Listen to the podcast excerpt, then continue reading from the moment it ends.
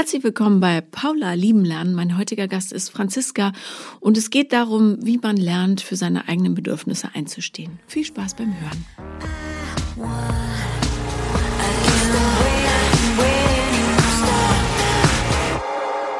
Liebe Franziska, schön, dass du da bist. Vielen Dank, dass ich hier sein darf. Ähm, worum geht's?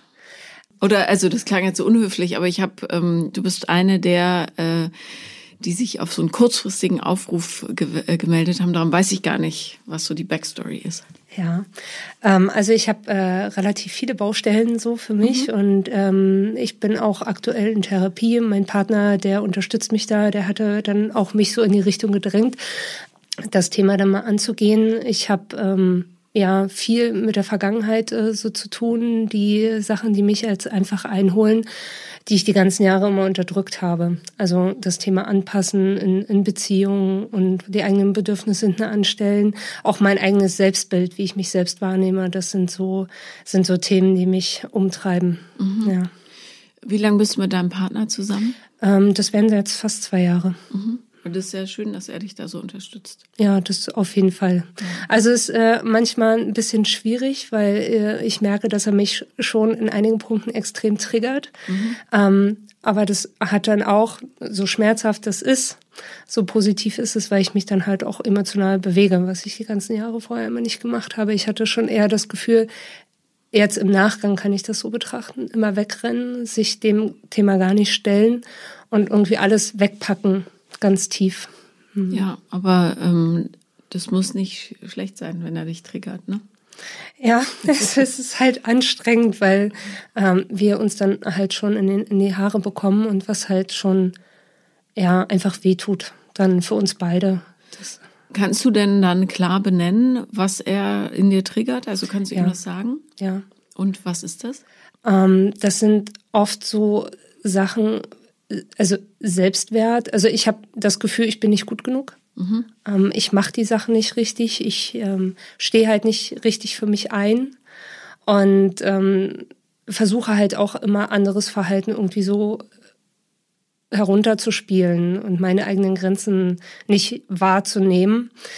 Und ja, das merke ich dann schon massiv. Ja. Kannst du ein Beispiel nennen, wo das passiert? Mhm. Wir waren jetzt äh, kürzlich im Urlaub und ähm, ich fahre schon seit 25, 30 Jahren Snowboard und er hat ähm, meinetwegen damit angefangen, weil er es auch spannend fand. Und dann war er irgendwie so frustriert, dass es nicht geklappt hat und ähm, ja, und ich ziehe mir dann den Schuh an. Also ich merke, dass ich, er hat dann schlechte Laune, weil das nicht so funktioniert und ich bin dann halt in diesem Modus, ich will, ich will das irgendwie ändern, ich will das retten, ich will da irgendwie was machen, um ihm helfen. Dass und, es wieder gut ist. Und ja. ich kann das gar nicht aushalten. Ich kann die, die, diese Stimmung ganz, ganz schwer aushalten dann. Mhm. Ja. Okay. Also so, ja, wahrscheinlich bist du dann einfach eine ganz, so eine People-Pleaserin, wie sie im Buche steht. Ja, absolut. Ja. Ähm, was passiert in dir, wenn er schlechte Laune hat? Also was für Gefühle kommen da hoch? Ähm, ja, es ist äh, ziemlich mannigfaltig in dem Moment. Also da ist dann von Frust, Wut, aber auch dieses, was habe ich gemacht, was, was, ist, was ist mein Anteil daran? Und mhm. ähm, das sind so Komponenten und ich, ich, will, ich will das nicht. Ich will diese Situation dann nicht haben. Ich will das klären. Und äh, wenn er dann halt so sagt, lass mich einfach kurz, ich kann das, ich kann das gar nicht aushalten. Ne? Mhm. Also ähm, das ist für mich furchtbar. Ich, ich kann damit gar nicht umgehen. Was ja. passiert mit ihm, wenn du dann so versuchst, alles heile zu machen? Also kann er dann sich trotzdem ganz bewusst ärgern, dass es einfach, was auch kompliziert ist, Snowboard fahren. Ja. Ähm, also wenn man nicht geskatet ist oder so, muss der wirklich von null anfangen. Ja. Und ähm, ja, kannst, also kann er sich dann um seinen Ärger kümmern oder keilt er dann zurück? Also er keilt dann auch schon gerne aus. Er sagt dann, äh, da war eine Situation, hat es relativ doll geschneit und dann hat er gesagt, na, hättest du mir doch aus deiner Erfahrung sagen können, dass ich das nicht hinbekomme. Und das war dann so ein Moment, wo ich dann dachte, naja, aber egal, was ich dir gesagt hätte, ähm, es bringt nichts, er muss die Erfahrung selber machen. Und ich hab, bin der Meinung, ich habe dann auch gesagt, naja, bin mal gespannt, ob das funktioniert. Und dann ähm, habe ich ihn dann halt einfach auch machen lassen und ich bin dann einfach gegangen und dann war es für mich okay. Ich kann das halt nicht, ich kann nur ganz schwer damit umgehen oder auch meine Tochter. Ich habe äh, eine achtjährige Tochter, wenn die irgendwie schlechte Laune hat, ich kann damit nicht umgehen. Mhm. Ich, ich, ich muss dann, ich habe dann das Gefühl, irgendwas machen zu wollen. Mhm. Okay. Ähm, wie bist du aufgewachsen? Ähm, ja, das ist äh, ein bisschen schwierig. Meine Mutter ist gestorben, dann bin ich, war ich zehn. Ähm, ich war bei meinen Großeltern und es war total schön am, am Tag. Äh, wir waren reiten und abends hatte ich dann mit meiner Mama noch telefoniert und habe gesagt, ich würde gerne übernachten. So und am nächsten Morgen kam dann der Anruf. Ähm, mein Opa ist Arzt und ähm, mein Papa, ich bin ans Telefon gegangen und ähm, ja, mein Papa hat dann einen Satz gesagt, äh, der, der mich nicht losgelassen hat, gesagt, gib mir mal bitte Opa. Und in dem Moment wusste ich, dass meine Mama gestorben ist. Das äh, war irgendwie so eine krasse Situation. Mhm. Mein Opa ist dann hingefahren, um dann praktisch den Tod festzustellen. Und ich war bei meiner Oma und das war für mich auch so ein ganz, ganz furchtbarer Zustand, den ich nicht, also ich konnte nichts machen ich war gefangen, ich wusste, dass irgendwas ist, aber mir konnte halt zu dem Zeitpunkt noch keiner hundertprozentig sagen, okay, deine Mama ist gestorben. Das hat mehrere Stunden irgendwie gedauert, bis ich da halt das wusste und ich hatte immer dieses latente Gefühl, ich weiß, was passiert ist. War sie denn krank? Nein. Die ist äh, mit 30 Jahren ist sie einfach am plötzlichen Herztod verstorben. Mhm. Ja. Und das war, also ich, ähm, das war eine furchtbare Zeit. Wir haben damals ein Haus gebaut. Und das war kurz vor der Fertigstellung. Es gab viele Probleme mit der Hausbaufirma, die war dann insolvent und mein Papa war im Außendienst tätig. Das hat dazu geführt, dass er natürlich halt immer sehr, sehr viel unterwegs war. Ich hatte einen kleinen Bruder, der ist fünf Jahre jünger. Und demnach war natürlich irgendwie alles dann auf mich ausgerichtet. Also ich musste dann mich um meinen Bruder kümmern, um den Haushalt und ähm, auch irgendwie funktionieren, dass das alles ähm, ja zusammenhält. Meine Großeltern hatten dann waren beruflich sehr eingespannt und konnten nur bedingt helfen. Also die waren zwar da, aber irgendwie die allgemeine Last lag auf mir. Genau, und das ging halt viele Jahre. So, und irgendwann habe ich dann auch äh, herausgefunden, dass mein Papa nicht mein leiblicher Papa ist. Das ähm, war auch schon echt heftig für mich in dem Moment, als ich das in, ich habe irgendwas gesucht in den Unterlagen und habe das dann festgestellt und dachte, ich, ich weiß gar nicht, was ich da lese. Antrag auf Vormundschaft und ich meine, ich war 14 oder 15, als ich das gelesen habe. Ja, und das war für mich auch eine ganz, ganz schwierige Zeit in ja. Kurze Zwischenfrage. Ja. Nur um äh, genau mich da ja so reinzudenken. Ähm, dein Vater hat, bevor er einen Notarztwagen gerufen hat, deinen Opa angerufen.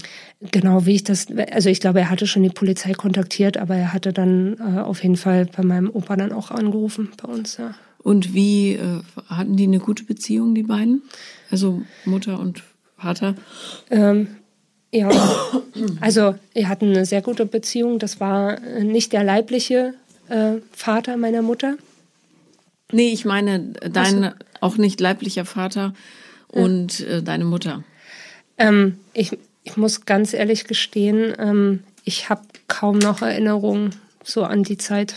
Also alles, was davor ist, ich habe immer nur so Bruchstücke und äh, die sind ja wirklich nur Fragmente. Also kann ich gar nicht wirklich viel dazu sagen. Okay, und der Opa war auch nicht der leibliche Vater genau. deiner Mutter. Das ist so hübsch, wie sich die Geschichten immer ja, wiederholen. Ne? Ja, ja, ja. Das ist ganz oft so. Ja. Okay, und das heißt, ihr habt aber also mit deinem Vater, deinem Bruder und du, ihr habt zu dritt in diesem Haus dann gewohnt. Genau, richtig. Mhm. Also das war im Nachhinein wohl auch ein richtiger Kampf, mit meinem Erzeuger, sage ich jetzt mal. Ähm, ja, und ich habe halt auch, irgendwann hatte ich mich dann meiner Oma anvertraut, habe gesagt, dass ich das weiß. Wieso hast du mit 14 in den Unterlagen gewühlt? Ich weiß nicht, ich habe irgendein Dokument gesucht. Was für ein Dokument? Das weiß ich, weiß ich nicht mehr. Aber das solltest du suchen oder wolltest ich, du kontrollieren? Das bekomme ich nicht mehr zusammen. Also ich, ich, ich weiß es nicht mehr, um ehrlich zu sein. Das ist einfach zu lange her. Ich weiß nur, dass ich halt äh, dann dieses Dokument in der Hand hatte und dachte, ja, verstehe ich nicht. Mhm. So, und dann hast du die Oma angerufen? Äh, nee, ich habe das erstmal eine Zeit für mich äh, behalten und habe dann mit ihr gesprochen, als sie dann mal bei uns war. Mhm. Dann habe ich sie zur Seite genommen und habe ihr, gesagt, hab ihr gesagt, ich äh, muss mit ihr reden. Genau, und äh, dann hatte sie mir auch gesagt, dass äh, meine Mama nicht wollte, dass ich das von meinem 18. Lebensjahr erfahre. Und äh, ihr war halt auch immer sich, äh, also wichtig, dass ähm, ja, dass ähm, ich das einfach nicht mitbekomme. Und mein Papa soll mein Papa sein. Und ähm, ja, und wichtig war auch für sie, dass ähm, mein Erzeuger mich nicht adoptiert. Das also war so eine Geschichte, die wollte sie nicht. Und ähm, ja. Also der biologische Vater. Richtig. Ja, okay. Der wusste aber von deiner Existenz. Der wusste von meiner Existenz, ja. Mhm, okay. Aber ja, ich weiß nie, ob er von sich aus den Kontakt zu mir gesucht hat. Ich kann es nicht sagen, also ich äh, habe es nicht gemacht. Das lag unter anderem auch daran, weil äh, ich dann gehört habe, wie die Geschichten abgelaufen sind. Ähm, nach dem Tod meiner Mutter wäre er natürlich der Verantwortliche gewesen, um die, die Vormundschaft zu übernehmen oder das Sorgerecht. Und zu dem Zeitpunkt sind dann ähm, mein Opa und mein Papa zu ihm gefahren, um mit ihm zu reden. Und er kam dann so auf die Tour von wegen, ähm, mein Papa sollte mich adoptieren, ansonsten holt er mich zu sich, um natürlich irgendwie von den Unterhaltskosten runterzukommen. Und ich glaube nicht, dass äh, mein Großvater oder mein Papa sich das ausgedacht haben. Ich bin mir ziemlich sicher, dass das so abgelaufen ist. Und von daher habe ich gesagt, wenn jemand so ist und diese Notsituation so ausnutzt in dem Moment, hat er nichts in meinem Leben verloren. Und mir mhm. fehlt auch nichts. Mein Papa ist mein Papa und er war immer für mich da. Ähm, von daher hatte ich da auch nie das Verlangen danach. Und er lebt noch? Mein Papa? Mhm. Ja. Okay, aber das heißt, du ähm, nach dem Tod warst du im Grunde verantwortlich, die Familie zusammenzuhalten. Ja. Was natürlich ein bisschen viel ist. Ne? Das war sehr viel. Ich habe dann auch ähm, natürlich die komplette Überforderung meines Papas abbekommen, mehr oder minder. Ich, ich habe immer so gesagt, ich bin, ich war dann irgendwie so Ehefrau in Anführungsstrichen, dann äh, Mutter von meinem Bruder und dann selber Kind und kurz vor der Pubertät, was natürlich irgendwie eine schlechte Kombination war. Dann kam noch dazu, dass ich in der Schulzeit dann auch so, naja, Schwierigkeiten hatte. Das war ja kurz bevor halt ein Schulwechsel anstand, dann in der neuen Schule, dann kamen dann so Kommentare von wegen, bist du diejenige, dessen Mutter äh, oder deren Mutter verreckt ist und solche Sachen das war für mich, ja, es tat einfach nur weh. Und ich weiß, ich habe mich geschämt. Es gab dann so Momente, wo ich dann erklären sollte, warum ich jetzt eine Unterschrift nicht hatte. Und mein Papa war auf Dienstreise. Und dann musste ich halt sagen, von wegen, dass meine Mama gestorben ist. Und das war für mich, also ich kann das, ich, ich weiß die Situation, ich stand vor diesem Lehrertisch und äh, in diesem Moment, als sie das gesagt haben, meine Mama ist tot, dass, als ob ich das nicht sage, als ob mein Kopf ganz hohl ist. Ich kann das gar nicht beschreiben. Und für mich war halt diese ganze Schulzeit relativ schwierig. Ich bin dann halt auch abgesagt, weil ich natürlich irgendwie mit dem ganzen, ich war einfach vollkommen überfordert mit allem.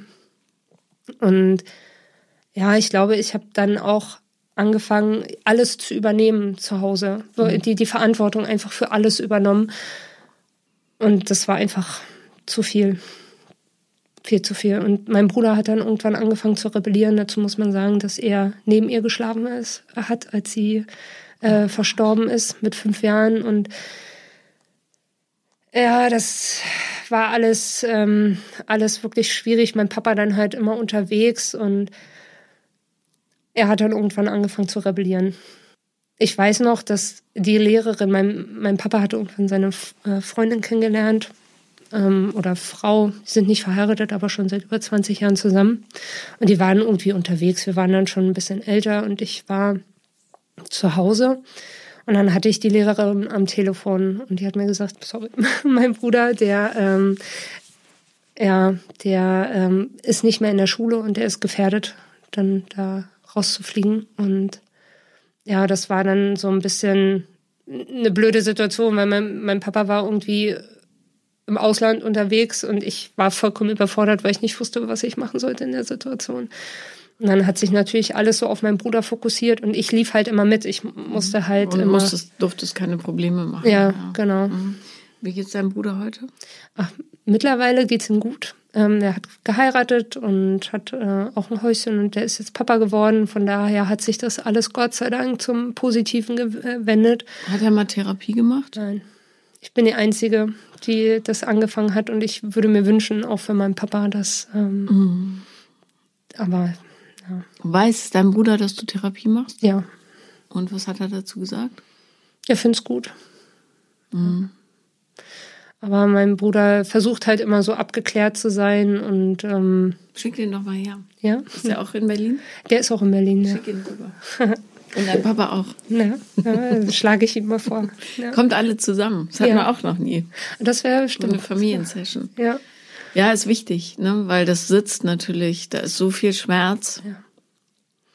Und mit 18 oder 19 nach dem Abitur habe ich meine Sachen gepackt und bin abgehauen. Aber dass du das noch, dass du das durchgepeitscht hast, finde ich toll. Es war, war harter, harter Tobak. Ich war zwischendurch auch ein Jahr in Amerika. Mhm. Das war für mich auch, ich war in the middle of nowhere. Also in Kentucky, da ging gar nichts. das war, das Oh Aber war, trotzdem interessant. ja, es war interessant, aber es war für mich halt auch, ähm, ich war gar nicht bereit dazu. Mhm. Es war einfach auch zu viel. Ich weiß noch, die ersten drei Monate habe ich damals gar nichts gehört von meiner Familie und dann bin ich irgendwann völlig ausgerastet und aufgelöst. Habe ich dann beim Angerufen versucht anzurufen, weil ich diesen Kontakt nach Hause zu unbedingt brauchte. Und dann habe ich keinen erreicht und dann weiß ich noch, bin ich völlig aufgelöst gewesen und dann habe ich irgendwann meine Oma ans Telefon bekommen und dann war ich so, ich, also ich habe dann einfach nur geweint, weil ich das so weit weg und das war einfach alles zu viel. Und dann hatten wir uns dann so ähm, verständigt, dass wir dann immer einmal die Woche telefonieren und dann hatten wir so ein festes Date und das hatte mir dann so ein bisschen äh, Kontinuität gegeben, das ganze Thema ähm, durchzuziehen. Hattest du das Gefühl, dass zu Hause alles den Bach runtergeht, wenn du nicht da bist? Ähm, an dem Tag, als ich äh, rübergeflogen bin, hab, als ich dann in Chicago la- gelandet bin, habe ich dann zu Hause angerufen und dann ist mein Papa rangegangen und er hatte geweint. Und dann wusste ich, mein Oma, also meine Uroma ist gestorben. Und die war ihm halt unheimlich wichtig. Die hat ihn halt praktisch großgezogen und das war für mich Horror. Nicht da sein zu können. Auch wieder nicht da sein zu können. Das ist für mich so äh, ganz schwer auszuhalten. Ich, Obwohl es nicht dein Job ist, natürlich. Ne? Ja. Oder war. Ja. Ja. Aber ja, schwer. Und ich, ich glaube, das ist halt auch so ein Teil in mir, der dieses, ich will irgendwas machen, weil ich nie da war, obwohl ich keinen keinen Einfluss darauf hatte oder irgendwas machen kann. Aber dieses Verdammtsein, nicht da, nicht vor Ort irgendwie was ändern zu können, furchtbar. Ja. Kannst du dein Kind denn loslassen? Ähm, das kann ich eigentlich ganz gut. Ähm, ich bin vom Vater meiner Tochter getrennt seit 2019. Ist das 2018. heißt, sie war klein. Und, die, war, die war relativ klein. Und wir praktizieren das Wechselmodell. Und das ähm, funktioniert eigentlich ganz gut. Am Anfang hatte ich natürlich, weil ihn die Trennung so ein bisschen überrascht hat. Ähm, da war er schon sehr getroffen und da hatte ich mir schon relativ große Sorgen gemacht, ob er das äh, alles auch so, so hinbekommt. Also nicht, dass er sich nicht drum kümmern kann, sondern emotional, dass er das schafft. Aber mittlerweile ähm, hat er eine neue Partnerin und da scheint das alles ganz gut zu sein. Von Warum hast du dich getrennt? Ach, das war auch so eine schwierige Geschichte. Er kam aus einer Beziehung, auch mit Kind, und die, die beiden, die hatten irgendwie einen ganz großen Konflikt miteinander und der wurde über das Kind ausgetragen. Und es war leider so, dass das Kind ihm vorenthalten wurde. Es war dann auch Gerichtsstreit und ähm, ums um Umgang und so weiter. Es war ganz, ganz furchtbar.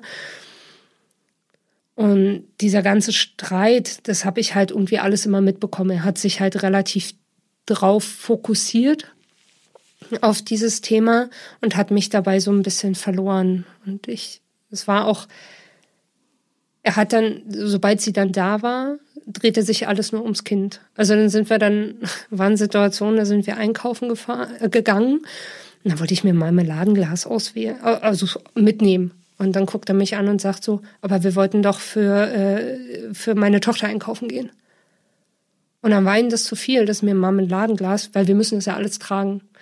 Und das äh, waren so Situationen, die haben mich wütend gemacht, mhm. weil ich mir dachte, es kann doch nicht. Endlich zeigst du mal ein Bedürfnis und es mhm, wird nicht gesehen. Ja. ja, gut, aus seiner Sicht kann man es verstehen. Er hat natürlich panische Angst gehabt, wahrscheinlich, ja.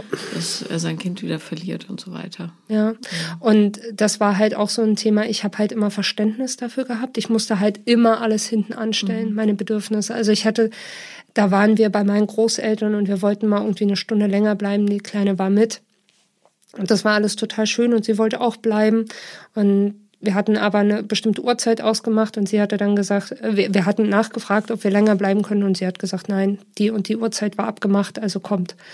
Das waren so Situationen. Er war nicht, er hat nicht auf, also ist nicht dagegen gegangen und hat gesagt, du, wir kommen jetzt eine Stunde später, sondern wir mussten dann alles abbrechen und dann dahin fahren. Und es drehte sich halt immer nur um dieses Kind. Ich habe es halt immer verstanden. Aber auf der anderen Seite hatte ich dann halt auch irgendwann das Problem, weil ich halt mich komplett unten unterordnen musste. Und das kanntest du ja schon. Und ich kannte das und ich habe dann gemerkt, ich will das eigentlich nicht. Und ich habe dann halt auch versucht, also ich bin nicht stolz drauf. Ich habe dann irgendwann einfach nur noch einen Hass auf diese Situation gehabt. Mhm. Und das hat sich leider dann auch so, ich habe sie das nicht spüren lassen, aber ich wollte dieses Kind nicht da haben. Das, also es war furchtbar für mich, weil sie kann ja am wenigsten dafür. Aber das war für mich noch eine zusätzliche Belastung. Absolut. Und als ich das dann versucht habe anzusprechen, dann kamen dann halt solche Sachen, ja, was soll ich machen? Du bist die Erwachsene, komm damit klar. Ja, ich, ich glaube, da kann man echt alle Parteien verstehen ja. aus ihrer Sicht. Aber die Beziehung war nicht das, was du gebraucht hast. Ja. Ja, ja und dann. Habt, hattet ihr euch zusammen entschieden, ein Kind zu bekommen? Ja. Mhm. Und das äh, hat dann auch äh, relativ schnell funktioniert. Also, ja, ich war dann schwanger und dann hatte ich leider das Pech, dass ich ähm, an Schwangerschaftsübelkeit gelitten habe bis zur 35. Woche, wobei es nicht nur Übelkeit war, es war also wirklich schweres Erbrechen. Tagtäglich bin wach geworden, dann ging das los und bis abends. Also es waren bis zur 35. Woche, es war eine Horrorzeit und für mich, also war schwierig, war alles andere als, als schön. Und dann kam sie, dann Geburt war alles in Ordnung und dann eine Woche später hatte ich dann noch eine Infektion, dann lag ich wieder im Krankenhaus und dann kam 2014 ist sie geboren. Das gab dann so eine Zeit, wo dann die Masern so ganz schlimm in, in Berlin grassierten und die Medien dann auch so einen Hype drum gemacht haben. Und ich mir meinte, okay, ich, ich habe Angst, ähm, dass, dass sie sich infiziert. So, und das heißt, ich bin dann nur. War sie nicht geimpft? Na, die, du kannst erst ab neun Monaten. Ach so, da ja, war sie noch klein. Ja, ja. Da war sie äh, noch ein Baby und mhm. ich habe mich nicht getraut rauszugehen. Das heißt, ich war während der Schwangerschaft eigentlich nur ans Bett gefesselt. Mhm. Und dann danach habe ich mir halt selber diese, diese, diese Last auferlegt und gesagt, wenn die jetzt sich irgendwie infiziert ich, und irgendwie schwere Schäden davon trägt, ich verzeih mir das überhaupt nicht. Ja, Masern sind nicht zu unterschätzen, aber ähm, das mhm. ist natürlich auch Symptom von allem, was dir vorher passiert ist. Ne? Ja. Ne? Und ich war dann richtig depressiv. Ja. Mhm. War schwierig. Also alles in allem eine Scheißzeit. Ja. Kann okay. man so sagen, ja. Wie hast du dann die Kraft gefunden? Weil das ist ja wieder etwas, was du für dich tust, diese Trennung auszusprechen. Oh, das war schwer. Das hat auch sehr, sehr lange gedauert. Und das ist halt auch so was, wo ich nicht stolz drauf bin, aber ich hatte äh, damals jemanden kennengelernt, und einen emotional nicht verfügbaren äh, Mann. Man braucht ein Fluchtfahrzeug manchmal. Ja, und, und das war, ja. Mhm. Und wir hatten irgendwie drei oder vier Monate, hatten wir, also wir haben uns nicht oft getroffen, der war beruflich sehr eingespannt. Aber die paar Male, wo wir uns gesehen haben, die waren halt schön. Die haben mir halt ein gutes Gefühl gegeben. Zum damaligen Zeitpunkt war ich beruflich halt auch nicht so glücklich. Das heißt, Beruf zu Hause lief nicht schön. Das war ja das einzig Schöne, was mir irgendwie so ein bisschen Kraft gegeben mhm. hat. Aber auf der anderen Seite war es halt auch kompliziert, weil der irgendwie, wie gesagt, emotional nicht verfügbar war, selber eine Trennung mit Kind und ja. Naja, auf jeden Fall hatte er mich dann irgendwie ermutigt zu sagen, komm, ich schubs dich in die Richtung. Also ne, er hat nie gesagt, trenn dich, sondern er hat äh, mir aber die Kraft gegeben. Und dann ist äh, mein Ex-Partner, der war mit äh, unserer Tochter im Urlaub.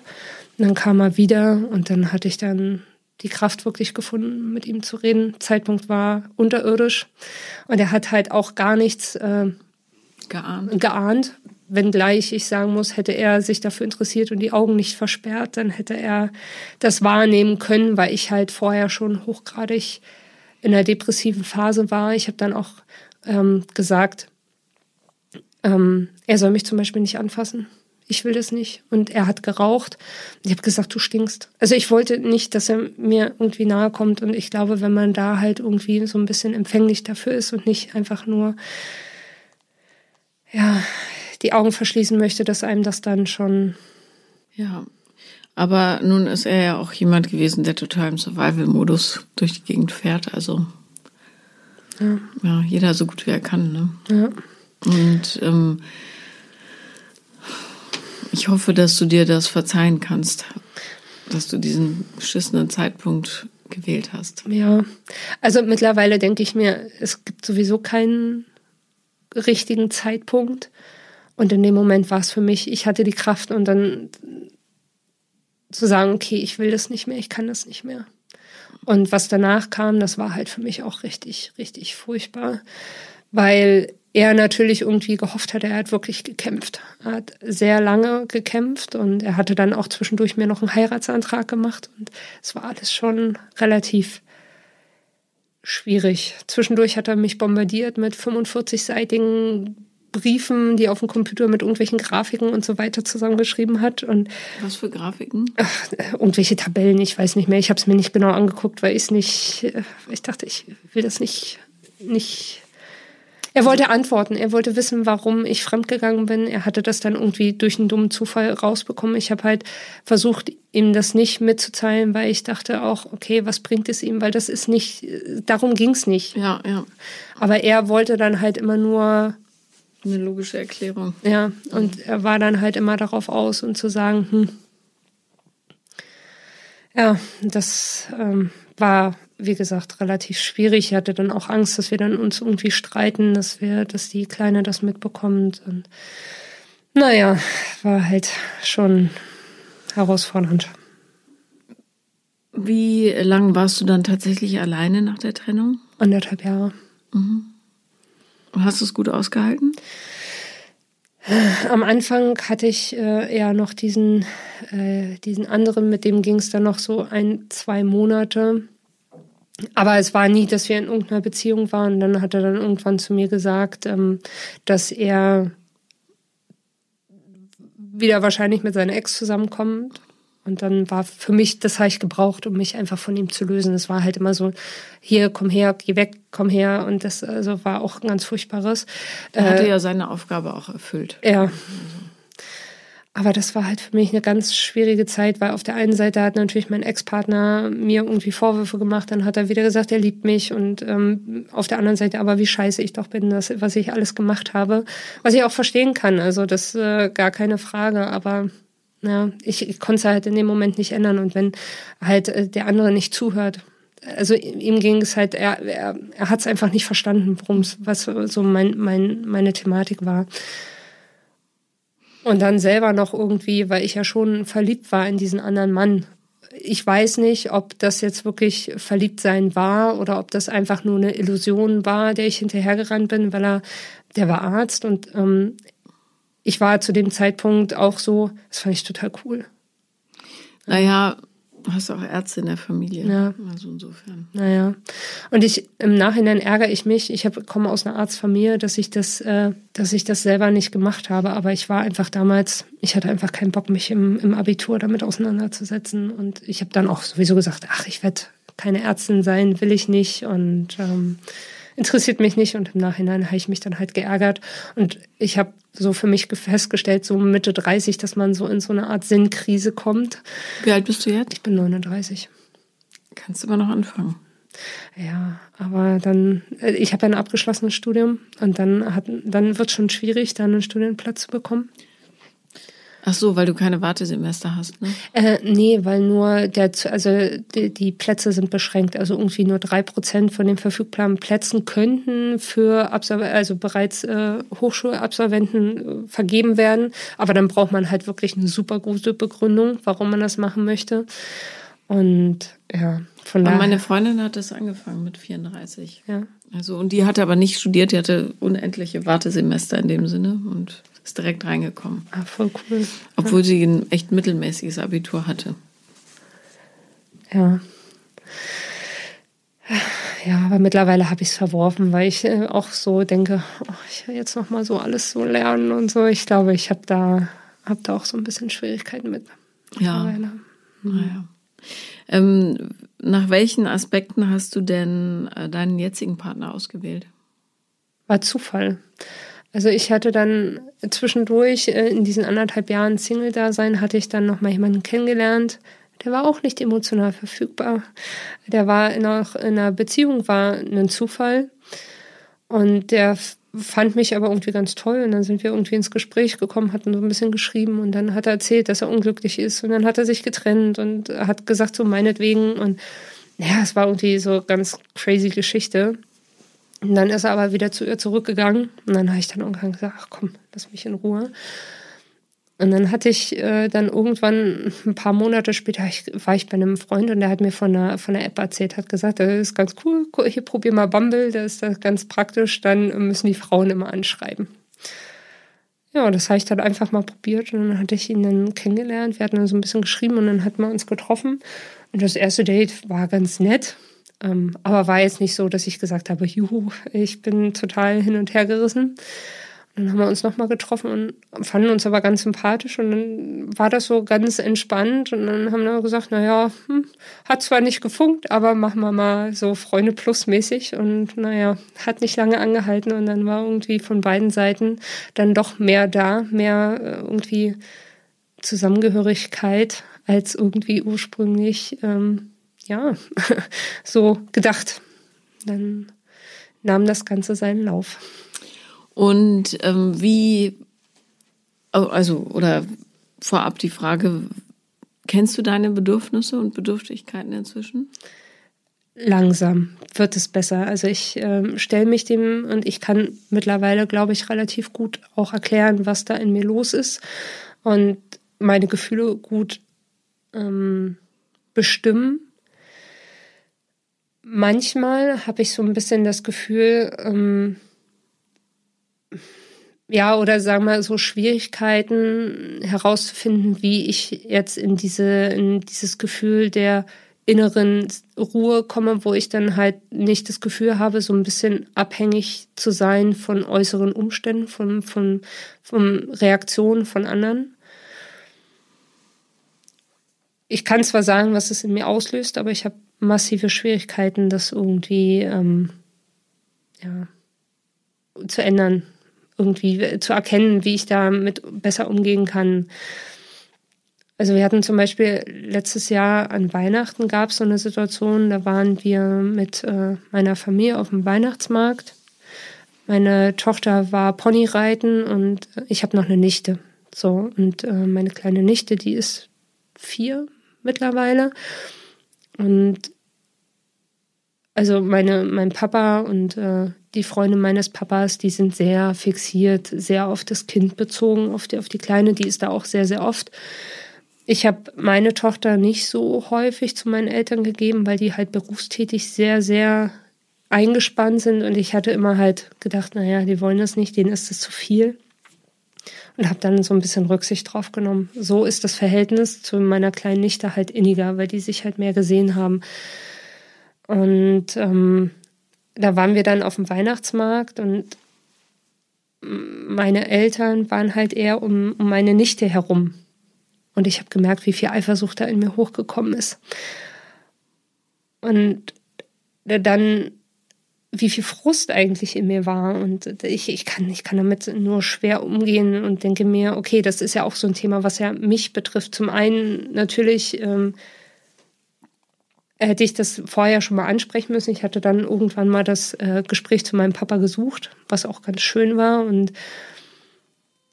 ja, aber da habe ich schon relativ große Schwierigkeiten, so meine eigenen, ja, Bedürfnisse irgendwie so. Was hätte ich machen können in dem Moment, ne? Dass, also, dass man da nicht so, so ist, so verbissen und so frustriert und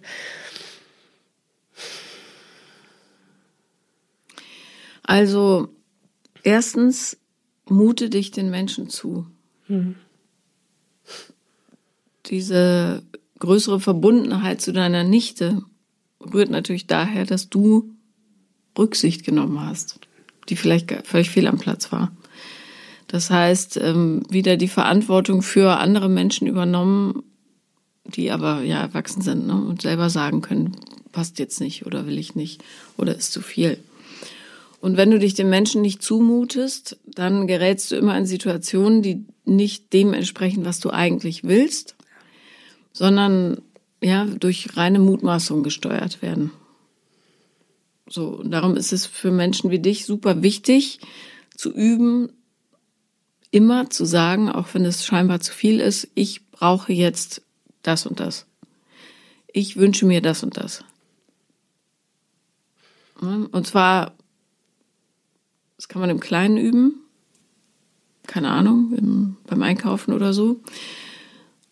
Indem du sagst, ich brauche unbedingt dieses Kuchenstück und nicht das da hinten oder das, was sie mir geben wollten. Und aber vor allen Dingen auch in zwischenmenschlichen Beziehungen. Das heißt, wenn du merkst, ich bin total erschöpft, obwohl meine Tochter ja nur jede zweite Woche da ist, ich brauche heute eine Auszeit oder ich möchte gerne ins Theater gehen oder whatever, anzurufen und zu sagen, ich wünsche mir, dass ihr sie heute nehmt.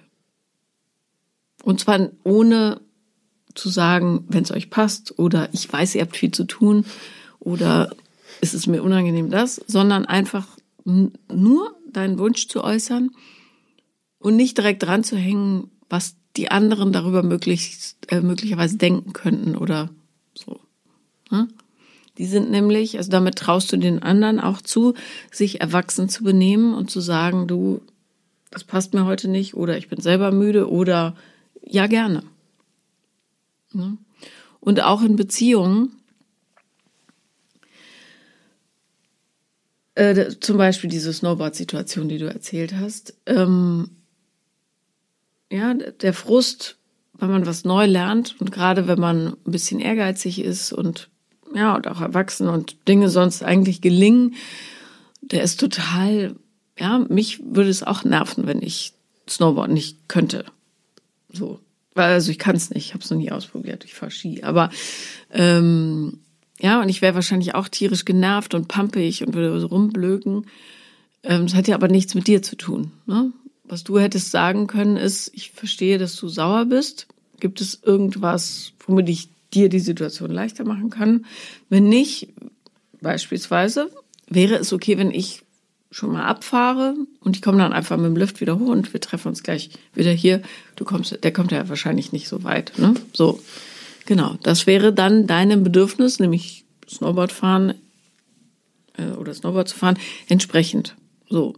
Und dann nicht die ganze Zeit darüber nachzudenken, was denkt er dann von mir? Bin ich eine schlechte Freundin? Der arme Kerl, jetzt steht er hier.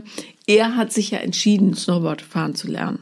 Das heißt, ja, es sind alles erwachsene Leute. Es ist auch in seiner Verantwortung dafür zu sorgen, dass er mit dem Frust umgehen kann, dass er sich vielleicht einen Lehrer oder Lehrerin sucht und so weiter. Also, ähm, wie du da rauskommst, ist, die Sätze zu kürzen und nicht mehr zu sagen, ich fände gut, wenn oder ich bräuchte, wenn, aber bla bla bla, das passt dir sicher nicht oder ich verstehe auch, wenn du Nein sagst oder irgendwas, sondern einfach nur noch dein Bedürfnis auszusprechen. Und das ist nicht egozentrisch oder egoistisch oder so, sondern es ist wahrhaftig.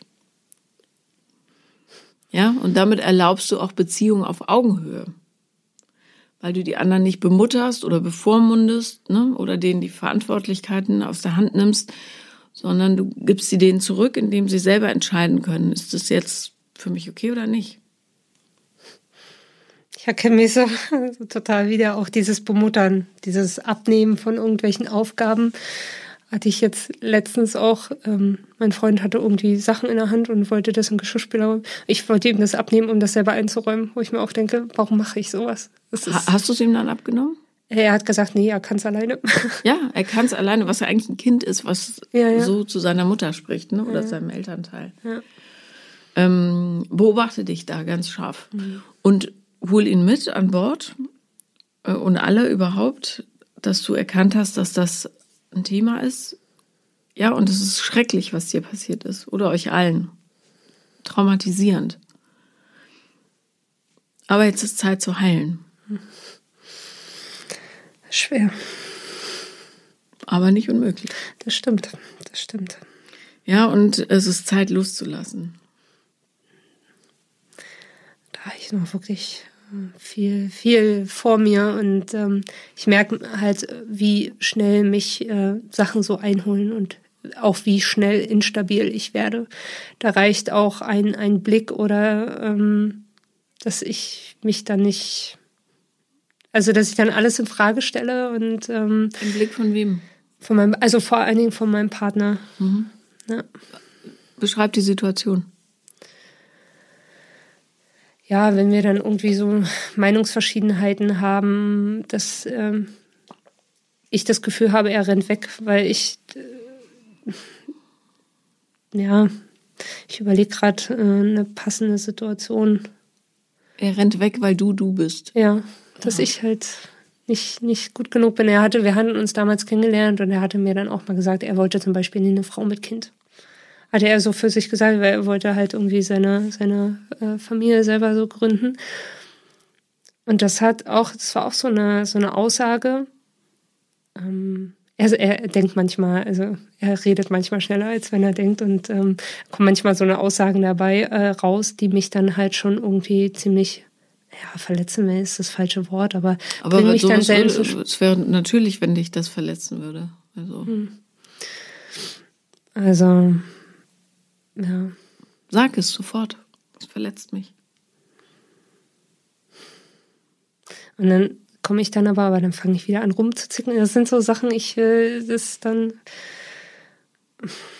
Ich habe dann das Gefühl, ich bin irgendwie, wenn ich da was sage, dass das nicht in, in Ordnung ist. Ich möchte den anderen dann irgendwie nicht bef ja, bevormunden, ist das falsche Wort, aber irgendwie belasten, nerven. Das sind dann so die, die Gefühle, die ich dann habe. Ja klar, weil du das nie durftest, weil das ganze Gefüge zu Hause ja eh schon so brüchig war. Ne? Problematischer Bruder oder also völlig traumatisierter Bruder, äh, wahnsinnig trauernder Vater und, und, und. Aber die Zeit ist vorbei. Ne? Man muss es jetzt bloß wieder zurücklernen. Ja. Und ähm, du brauchst einen Partner, der äh, dich sieht Ne? Und vielleicht ist es einer, der das tut. Wenn nicht, dann nicht. Aber du brauchst auf jeden Fall jemanden. Und der, ähm, also jeder von uns braucht einen Partner, der einen annimmt, wie man ist. Bloß, die meisten Leute verstecken sich ja so geschickt, dass ja, die meistens gar keine Ahnung haben, mit wem sie eigentlich da zusammen sind. Mhm. Ja, und ähm, dieses, ich mache mich möglichst unsichtbar, damit es weil die anderen eh schon so belastet sind. Das sorgt eben dafür, dass äh, du tatsächlich unsichtbar wirst. Ja, und dann leidest du. Du. Und das ist nicht nötig. Und ähm, wenn du das Gefühl hast, ich darf etwas nicht sagen, weil ich äh, ihn dann belaste oder so, oder er mich nicht liebenswert findet, dann sprich es laut aus. Macht es den Prozess so viel schneller. Ja, und da gibt es auch nichts, was peinlich ist oder blöde. Ähm, du brauchst jemanden sowieso, der all das aushält. Niemand anderes passt zu keinem. Ja. Und ähm, beobachte dich genau. Merk dir, dass du ab jetzt an erster Stelle stehst. Ja. Und beobachte dich auch bei Sachen, die du anderen abnehmen willst zum Beispiel, ja, dein Kind ist jetzt acht, die ist ja auch alt genug, um äh, ja, und ich spreche da aus äh, Muttererfahrung, die selber total überkompensiert hat.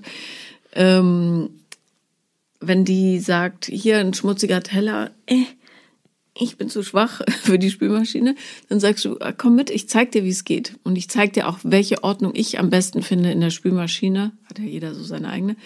Ähm, und erklärst dann, warum. Und dabei kannst du auch immer noch erklären, wie übrigens die Spülmaschine funktioniert. Siehst du hier diese Rotoren, da kommt das Wasser raus und, und so weiter. Ja, so integrierst du hm.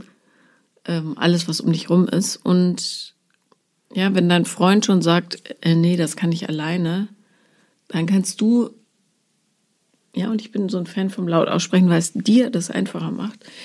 Ähm, siehst du, jetzt wollte ich schon wieder in diese ja, Bemutterung verfallen und keine Ahnung, wie sehr er da deine Geschichte kennt, aber dann kannst du auch sagen, das erinnert mich an eine Situation damals oder was weiß ich, so dass du dich erkennbar machst, weißt du, für euch beide, für dich und für ihn. Und äh, gerade in Sachen Freizeitgestaltung oder so, ja, wenn du, keine Ahnung, nehmen wir an, er ist Riesenfan von Hertha. Du findest Fußball aber richtig doof. Und seit zwei Jahren gehst du jeden zweiten Samstag in dieses zugige Stadion und findest es zum Kotzen.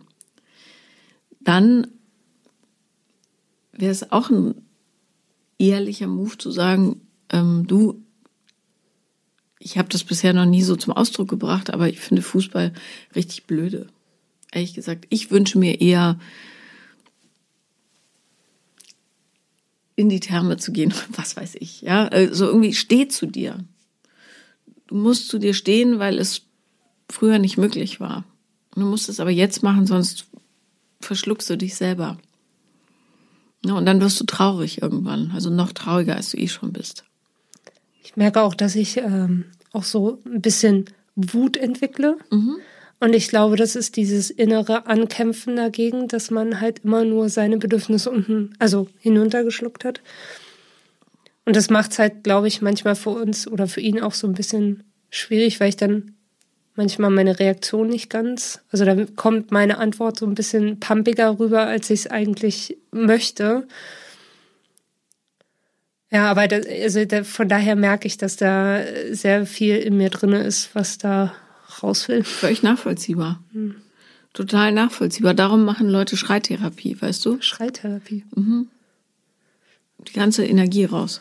Und äh, wir wir hier fantastische Berge, Teufelsberg zum Beispiel, oben drauf stellen und oder Arkenberge oder so.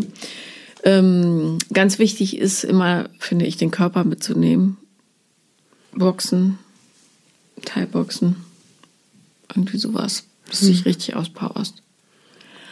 Ähm, und wenn du barsch wirst zu ihm im Streit, dann sag, äh, tut mir total leid, diese Wut war nicht gegen dich gerichtet, sondern gegen die Situation. Dann kann man easy damit umgehen, finde ich. Was ja nicht persönlich gemeint ist. Ne? Diese Wut rührt aus deiner Unfähigkeit, äh, antrainierten Unfähigkeit, auf dich selber zu achten. Klar macht dich das sauer. Ist ja gut, dass du Wut fühlst. Ist bloß falsch gerichtet, ne? Ja. Gerade noch. Absolut. Entschuldigung. Ja, ist schwierig. Ja, aber es ist möglich. Ja. Darum ist es so wichtig zu reden, reden, reden, ne? weil ähm, man dann auch so an Punkte kommt, die einem so im Affekt gar nicht auffallen. Also zum Beispiel, er sagt äh, so, ich habe uns übrigens verabredet für Samstag, deinem einzig freien Tag, äh, und wir treffen um 17 Uhr Gregor und seine Familie. Und für dich bedeutet das, du kannst dich nicht ausruhen, du wirst einfach übergangen, äh, so wie immer, äh, niemand sieht deine Bedürfnisse und überhaupt eigentlich wolltest du was anderes, wieso wirst du hier nicht gefragt und so weiter. Ne? Ähm, und die Wut, die dann rauskommt, ist aber 30 Jahre alt. 30 mhm. Jahre aufgestaute Wut. Völlig unverhältnismäßig. So. Dann nur zu sagen, nie fragst du mich oder so wäre zu wenig, sondern zu sagen, ich bin so wahnsinnig wütend, weil A, diese Wut noch in mir steckt und noch nie raus durfte und B, weil das so ein Muster bei mir ist, ja, dass ich mich in meinen Bedürfnissen nicht wahrgenommen fühle und lass uns doch mal überlegen, wie wir das zusammen besser hinkriegen. Ich überlege gerade, ähm, weil wir hatten auch die Thematik, wo er dann, also es gab mal eine Zeit, ähm, wenn er mich nicht in den Arm genommen hat, so wie ich das, also meine Erwartungshaltung war. Und ähm, dann hat er gesagt, naja, nee, mir ist gerade nicht danach, ich habe gerade keine Lust, dich in den Arm mhm. zu nehmen. So, ne? Er hat gesagt, er möchte das dann spüren. Und dann nehme ich das halt als Ablehnung wahr. Und wie geht man denn in solchen Situationen um? Weil ich habe ja in dem Moment ähm, das Gefühl, eine, ja, weiß ich nicht, eine Bestätigung von außen zu bekommen. Mhm. Aber ich muss halt auch lernen, für mich selber so ein bisschen einzustehen. Ähm, ja, ganz einfach und auch gleichzeitig knifflig. Du sagst es genauso, wie du es mir gesagt hast.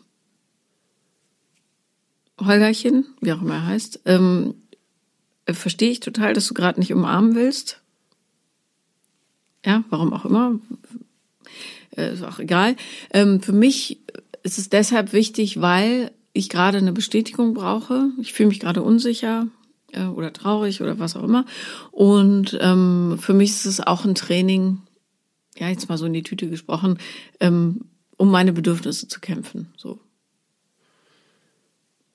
Und wenn er, ja, jeder ist ja auf einem anderen Entwicklungsplateau, aber wenn er ein sehr zugewandter Typ ist, sagt er dann, aha, Franziska, verstehe ich, sehe ich. Und ähm, weil es für dich wichtig ist, werde ich dir jetzt eine Umarmung geben. Also es klingt natürlich, kein Mensch würde so reden, aber ja, sinngemäß. Ähm, Umarmung, Franziska merkt, ach, ich werde gemocht und kann meine Bedürfnisse zum Ausdruck bringen und werde gehört. Fertig. So. Das ist Kommunikation. Mhm. Ja, und in der Beziehung ist es nicht nur, ich will das, ich will das aber nicht. Ja gut, dann passiert es halt nicht, sondern ich brauche etwas, ich bin bereit, es dir zu geben und umgekehrt. Ne? Mhm. Auch in für mich vielleicht ungünstigen Situationen. Das ist Partnerschaft. Mhm. Also er macht es ja schon. Ne? Denke ich mir. Ja. Du musst es nur ausdrücken. Ja. Warum brauchst du das? Mach dich verständlich. Mhm. Der kann nicht in deinen Kopf reinsteigen und sehen, dass diese mangelnde Umarmung für dich jetzt bedeutet, dass du nicht geliebt wirst, dass niemand auf dich hört, dass du sowieso alleine bist und, und, und. Mhm. Ja, ich war auch, also solche Aussagen bringen mich halt auch schon zum Nachdenken. Ich hatte auch nach dieser Weihnachtsmarktgeschichte, hatte ich dann auch meiner Schwägerin dann irgendwie nochmal geschrieben. Und sie meinte auch, ich muss halt auch aufhören, irgendwie meine Bestätigung halt von außen also zu holen und irgendwie Selbstakzeptanz irgendwie mehr äh, ähm, für mich zu erlernen. Und ich bin dann immer so ein bisschen überfordert, weil ich dann auf der einen Seite denke, ja, man muss halt sich zu sich stehen und auch sagen, es ist okay, wie ich bin. Und aber auf der anderen Seite bin ich ja trotzdem abhängig von den Personen um mich herum, weil die Leute sind mir ja wichtig und ähm, ich habe ja dann trotzdem meine Bedürfnisse in Form von, ich fühle mich halt dann nicht gesehen, ich habe Angst, dass meine Tochter dann halt das auch so wahrnimmt wie ich. Da projiziere ich dann Sachen auf sie, die sie vielleicht nicht so wahrnimmt. Mhm. Aber wie man da auch selber rauskommt. Ja, und sie hat natürlich grundsätzlich recht. Mhm. Und dieses, darum muss dieses Einfordern ganz authentisch sein und darf nicht so in so Zickigkeit oder so ausarten. Äh, oder ja, Eifersucht oder sowas. Ähm, darum musst du genau erklären, was gerade in dir passiert. So, und dieses Verstehen, dass dein Umfeld dich versteht, das kommt vor der Selbstakzeptanz. Ja, weil du kannst jetzt nicht das künstlich herzüchten und sagen, okay, dann äh, sind die halt meinem Kind weniger nah. Das hat ja einen Grund, warum das so ist. Hm. Und du bist da ein großer Teil davon. Ne? Naja, absolut. Und äh, sie wird das möglicherweise gar nicht so wahrnehmen, deine Tochter. Und es ist auch easy zu lösen, indem du äh, die einfach mehr integrierst. Fertig. Ja, und nicht auf deren Bedürfnisse Rücksicht nimmst, sondern weißt, dass die erwachsen sind und sagen können, jetzt ist zu viel. So. Und ähm, bloß du musst es üben vorher. Du musst einfach üben. Indem du es aussprichst und sagst, wenn Situation X ist, fühle ich mich so und so. Ja. Und also das ist für mich sehr, sehr schwer, weil ich halt niemanden zur Last fallen will. Jetzt ist die Zeit, wo du ähm, die Leute ranholst. Und das heißt nicht, dass sie, dass du ihnen zur Last fällst, sondern dass du ihnen erlaubst, die Last mit dir zu tragen. Das ist ein Unterschied. Ja. Und das schaffst du. Keine Sorge.